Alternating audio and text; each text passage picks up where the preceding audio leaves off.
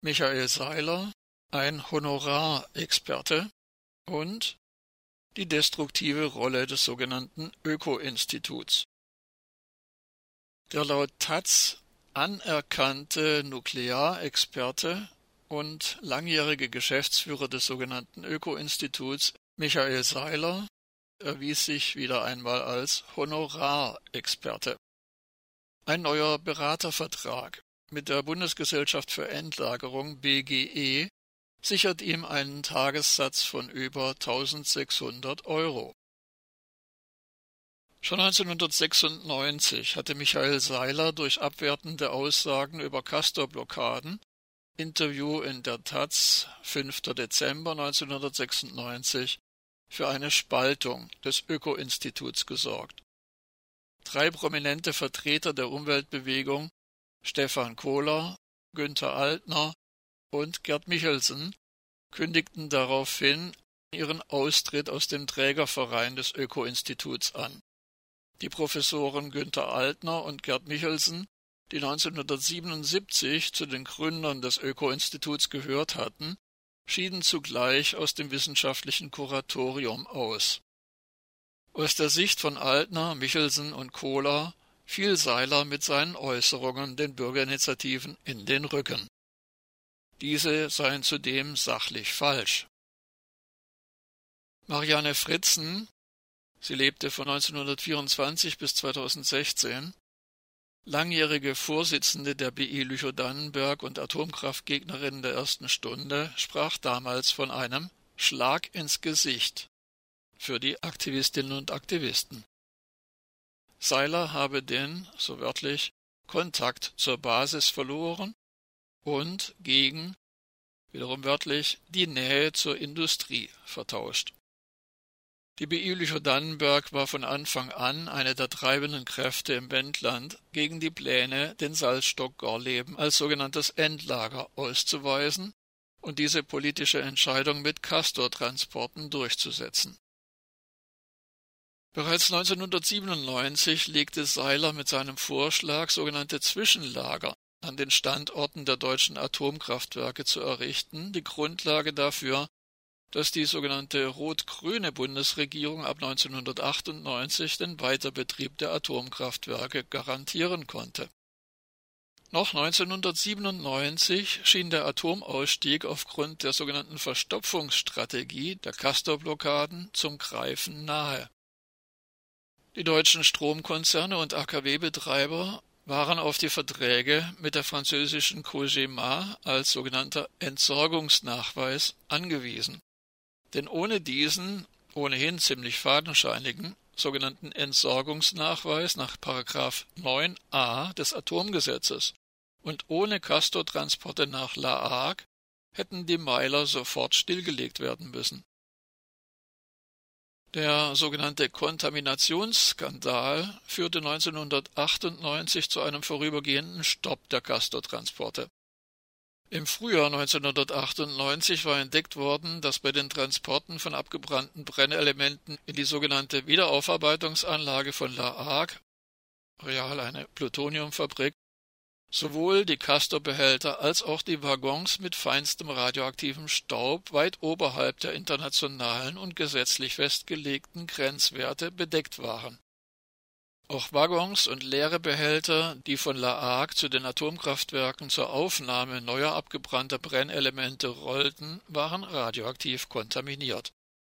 Die damalige sogenannte Umweltministerin Angela Merkel musste die Castor-Transporte umgehend aussetzen.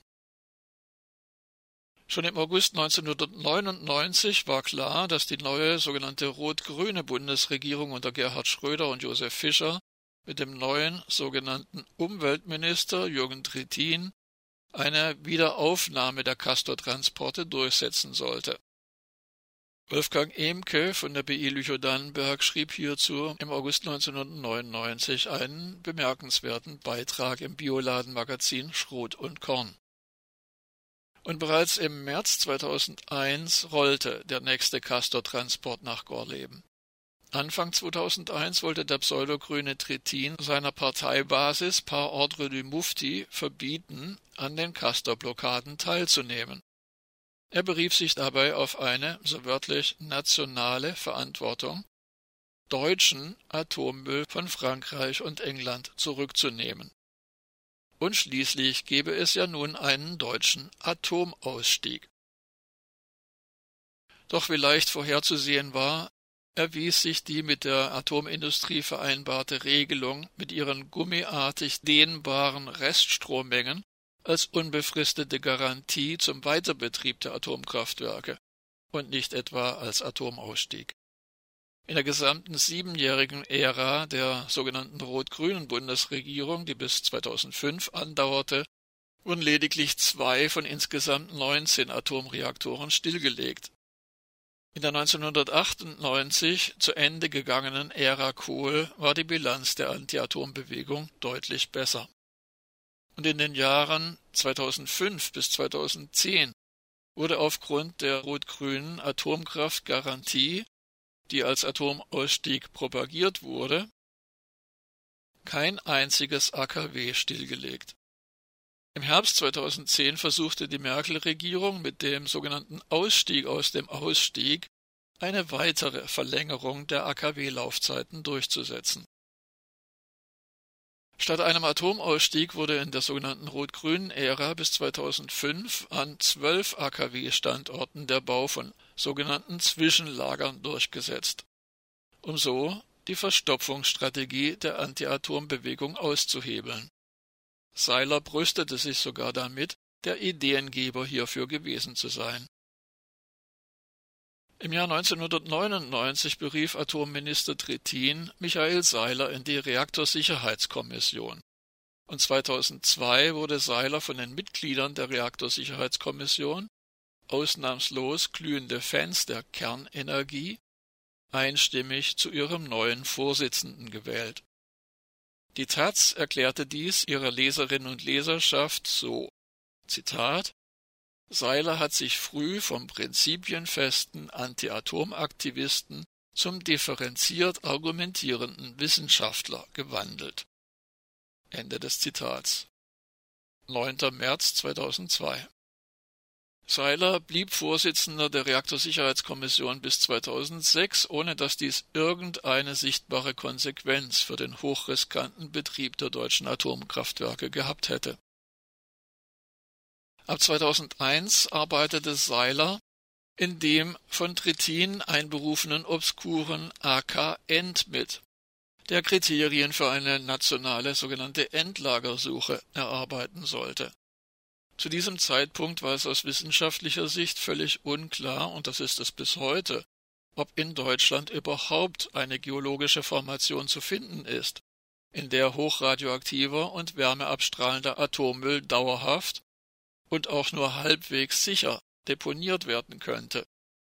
Dennoch verlautbarte der sogenannte AK End am 10. Mai 2001 Zitat der Arbeitskreis ist der Überzeugung, dass eine sichere Endlagerung in Deutschland möglich ist. Ohne diese Überzeugung wäre die Arbeit des Arbeitskreises sinnlos. Ende des Zitats. Nebenbei wurde Michael Seiler Mitglied des Scientific and Technical Committee von Euratom. Und 2004 sorgte das sogenannte Öko-Institut für einen weiteren Skandal. Am 27. Januar 2004 meldete die Neue Züricher Zeitung NZZ, das Deutsche Öko-Institut habe die Schweizer Bürgerinitiative Bedenken statt der bestellten Studie nur, so wörtlich, Pfusch geliefert. Der Kampf der Bürgerinitiative richtet sich gegen ein geplantes atomares Endlager im kleinen, in der Nähe zur deutschen Grenze gelegenen Städtchen Benken. Schon damals war aufgrund der bekannten wissenschaftlichen Fakten klar, dass ein atomares sogenanntes Endlager in der unter Bänken vorhandenen Opalinusschicht noch um einiges unsicherer wäre als im Salzstock von Gorleben.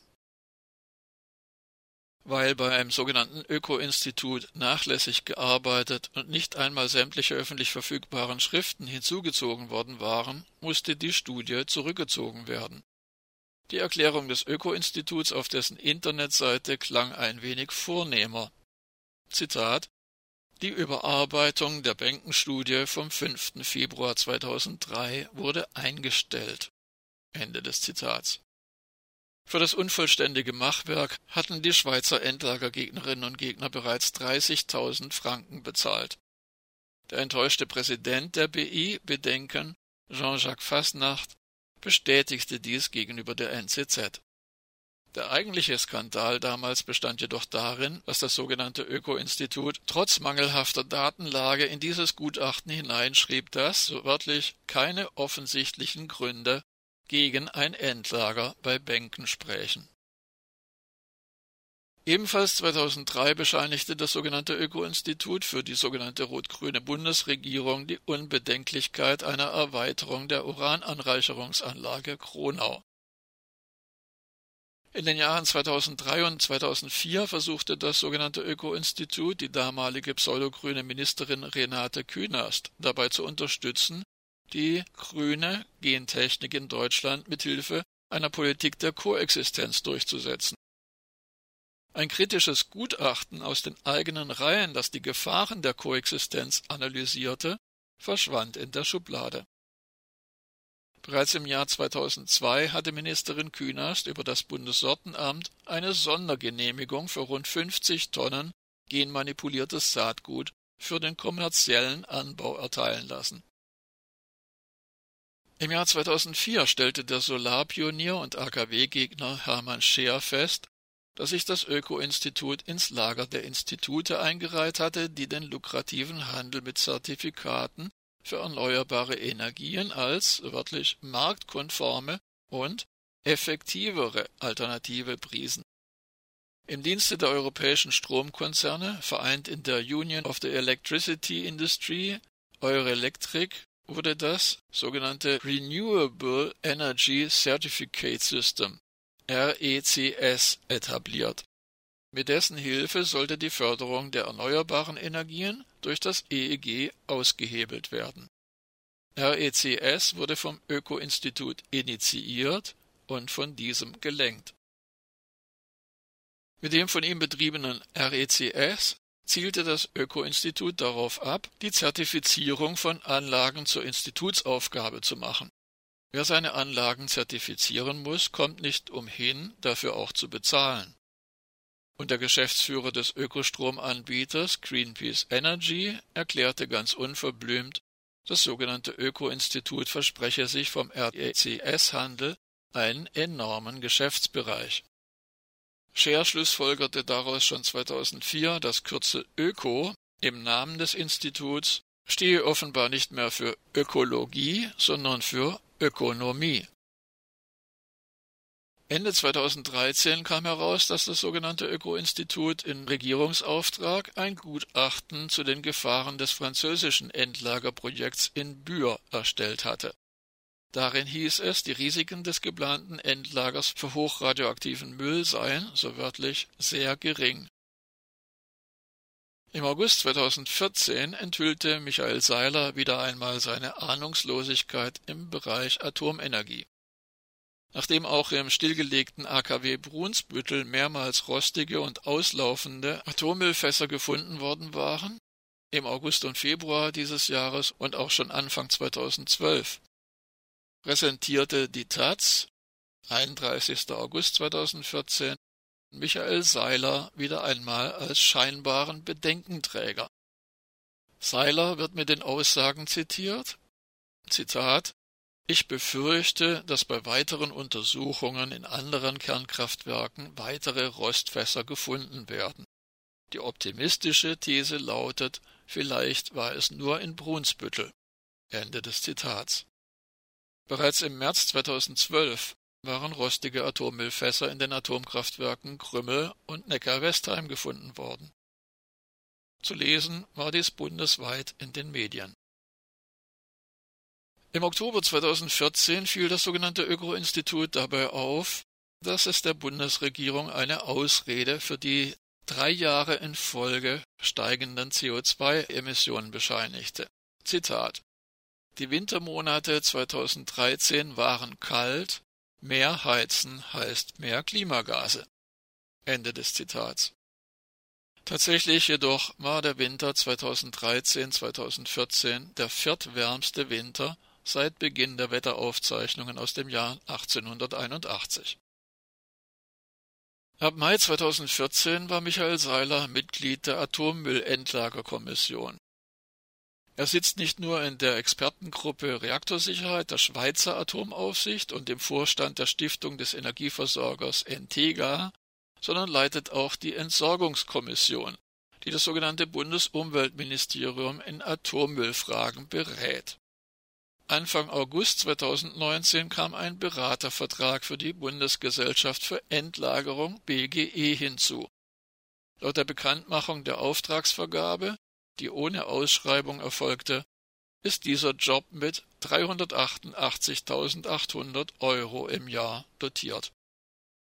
Freimütig erklärte das BGE, Seiler arbeite für dieses üppige Honorar in den kommenden vier Jahren jeweils an fünf Tagen im Monat für das Unternehmen. Daraus ergibt sich ein Tagessatz von über 1600 Euro. Die Verquickung von scheinbar politischer Aufsichtstätigkeit mit unternehmerischer Tätigkeit im selben Fachbereich ist heute in Deutschland schon längst Gewohnheit und Skandal zugleich. Bruno Tomauske, zeitweilig Atommanager und Chef der Atomkraftwerke Brunsbüttel und Krümmel, arbeitete von 1983 bis 2003 fürs Bundesamt für Strahlenschutz BFS Tomauske wurde in diesem Zusammenhang in mehreren Medien mit dem Begriff wörtlich personifizierter Atomfilz in direkte Verbindung gebracht. Zusammen mit Seiler saß Tomauske als vermeintlich neutraler, so wörtlich Vertreter der Wissenschaft in der Atommüllendlagerkommission. Nur noch ein Sahnehäubchen auf dieser anrüchigen Melange bildet da die Tatsache, dass Beate Kallenbach-Herbert seit Anfang 2019 als kaufmännische Geschäftsführerin für die Finanzen der BGE verantwortlich ist. Wer ist Beate Kallenbach-Herbert? Sie hatte als Abteilungsleiterin im sogenannten Öko-Institut viele Jahre unter Seiler gearbeitet. Was wäre wohl, wenn Michael Seiler versuchte, heute auf einer Anti-AKW-Demo als Redner aufzutreten. Jochen Stey von Ausgestrahlt hat darauf ohne Umschweife eine Antwort parat. Zitat, der würde ausgepfiffen. Ende des Zitats.